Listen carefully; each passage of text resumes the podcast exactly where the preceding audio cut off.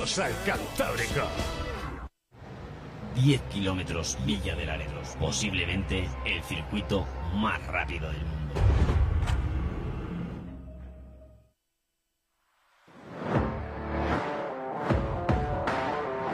Como bien sabéis, los 10 kilómetros eh, Villa del Laredo son mañana. Es un poco temprano para hablar de protagonistas, pero desde luego hay bueno, eh, una serie de corredores eh, de los que no sé si decir que se espera más o que al menos hay mucha gente pendiente de lo que puede hacer. Y no es solo cuestión de su relación con los 10 kilómetros Villa del Laredo, que en el caso de nuestro invitado pues es una relación que viene de lejos, sino que además tiene que ver con que este caballero que está aquí sentado a mi derecha, Carlos Mayo, pues ha estado en los Juegos Olímpicos hace nada, un par de mesecitos. estuvo en el Villa del Laredo hace unos años eh, la última vez lo tuvo que ver desde casa. Antes en la distancia ha tenido una lesión.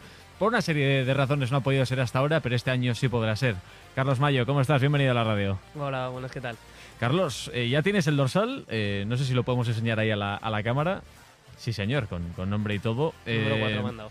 Carlos, eh, tú eres campeón de España. Eh, sabes lo que es eh, ser internacional absoluto tantísimas veces. Has ido a unos juegos y aún así el otro día compartías que hacía mucha ilusión a la gente de la organización que por fin este sábado ibas a poder acudir a los, a los 10 kilómetros de, Laredo.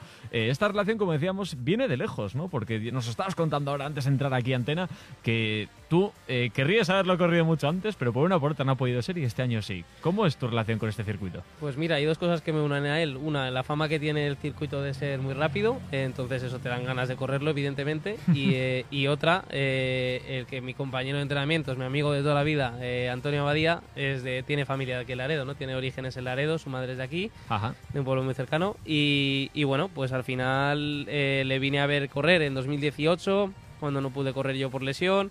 En 2019 tuve una, una, lesión todavía más fuerte y lo tuve que ver desde casa. Y, ya cuando iba a correr en 2020, pues pasó lo que pasó. Eh, no pudimos celebrarlo por apenas cinco días.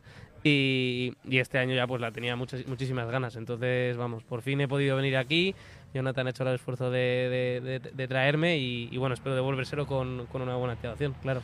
Bueno, esperemos que sí. Carlos, una eh, palabra que prácticamente parece tu segundo apellido o después de lo que estamos viendo en estos días es Carlos Mayo, lo siguiente récord. Todo el mundo habla de, ese posible récord que puede romper. Eh, ¿Eso obsesiona o tú sencillamente prefieres correr, hacer lo mejor posible y lo que sea será? ¿Cómo lo ves tú? Bueno, eh, obsesionar no obsesiona, porque además, bueno, estamos a principio de la temporada, eh, venimos de los Juegos Olímpicos hace nada, evidentemente después de eso tuve que tomarme un descanso y, llevaba pocas semanas de entrenamiento.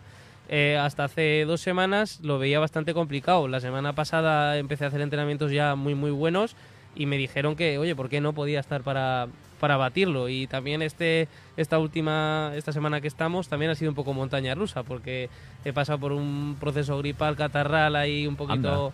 un poquito peor de lo que me gustaría y, y, bueno, hasta, hasta hoy no tenía garantías de correr eh, al 100%, ¿no? Y, pero hoy ya me he levantado mejor y cuando habla, la gente me estaba hablando del récord, pues igual que hace dos días con mis malas sensaciones de, de estar malo y tal, eh, lo veía una locura, eh, lo, veía imposible, pues ahora me entran los nervios y digo, oye, ¿por qué no? ¿Por qué no se, va a poder batir si al final los entrenamientos hasta hace nada estaban yendo muy bien?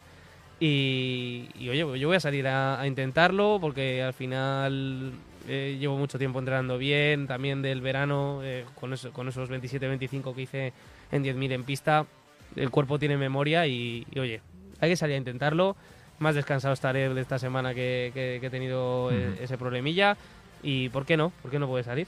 Y eso que la dificultad, eh, Carlos, no se te da nada mal, porque, eh, claro, todo el mundo habla de 2020-2021 como los años de la pandemia, que para ti lo deportivo no ha estado tan mal, pero por lo demás, 2018 fue probablemente tu, tu, peor año, 14 meses de lesión, una verdadera barbaridad. Y luego las cosas, bueno, no, desde entonces, superada esa lesión, casi todo ha sido bueno. Sí, la verdad que, que, bueno, de todo lo malo se aprende, de todo lo malo se sale, hay veces que no, pero bueno, eh, en mi caso he tenido la suerte de poder salir de, ese pozo de la lesión y, y, desde entonces, pues bueno, he trabajado, he intentado trabajar esos aspectos que hacían lesionarme continuamente, ¿no? Porque como bien hemos hablado antes, no he podido venir aquí por lesiones y es que era un continuo en, en mi carrera, ¿no? Entonces, intentado trabajar mis puntos débiles, hacer un trabajo de fisión muy fuerte, trabajo de condición física, intentar eh, limar cada aspecto para, para, tener el menor número de lesiones posible, buscar esa continuidad y esa continuidad sin lesiones es lo que me ha dado el conseguir luego los resultados. Entonces creo que, que he aprendido de, esa época de, lesión que, hay que estar pendiente de, esos pequeños detalles y, bueno, pues eh, yo creo que han ido saliendo esos resultados por la continuidad. Carlos, tú que tienes bastante mundo entre una cosa y otra, eh, a la gente que quizás no conozca Laredo, que como escuchamos ahora algunas eh, personalidades, eh, que hay gente que ha conocido este pueblo por su circuito, más allá de eso, tú a quien, bueno, a quien puedas ir conociendo a lo largo y ancho del mundo, ¿qué le contarías de, este pueblo y de su circuito?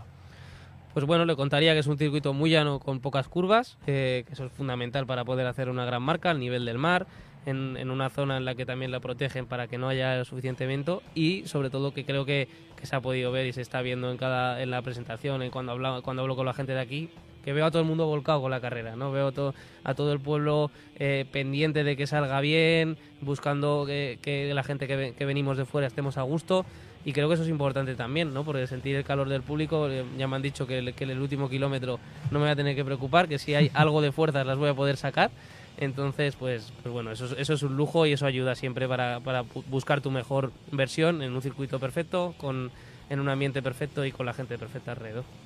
Ya, Carlos, sin mirar el calendario, ahora mismo sería mirando la agenda porque hablamos de horas eh, para el circuito. De aquí a mañana, ¿cómo se cuida un campeón? ¿Qué hace un campeón para, supongo que intentar desconectar, pero también estar en forma? Eh, estar en forma, pero no caer en una lesión. ¿Qué vas a hacer de aquí a mañana?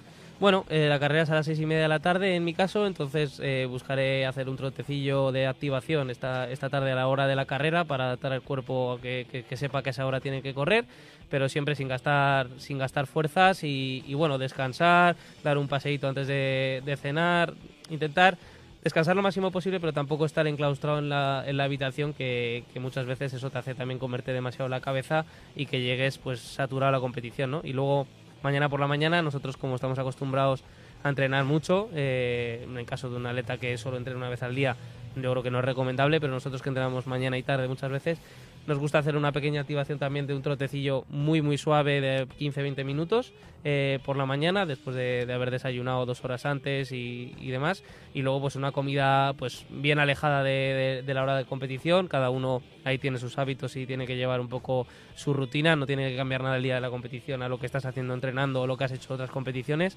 Y, bueno, pues llegar al 100% a la carrera y, y sí que mañana, más allá del trote de activación que haga por la mañana, piernas en alto, descansar y, llegar lo más activo posible con 50 cafés encima para, para sacar lo mejor. Eres de, los míos, eres de los míos. Carlos Mayo, campeón de España, eh, uno de los mejores atletas olímpicos, uno de los nombres propios del atletismo español. No le perdes la matrícula para los próximos años tampoco. Gracias por estar con nosotros. Ya veremos si mañana también rompedor de récords y veremos también campeón de los 10 eh, kilómetros del Laredo. Un placer estar contigo, toda la suerte del mundo y no sé si querías añadir algo. Nada, que muchísimas gracias y que, bueno, que he, destacado ese problemilla que he tenido ¿no? esta semana, pero eso no quiere decir que vaya a dar mi 100%, lo voy a dar seguro y, eso, vamos, que no es quepa duda que haga lo que haga, habré dado todo lo que tengo en mis piernas. Así que muchísimas gracias por la entrevista y esperemos que nos podamos ver más años aquí. Gracias a ti, Carlos. Carlos Mayo, un auténtico campeón y un verdadero lujo aquí, en Laredo, para correr esos 10 kilómetros que mañana van a tener lugar.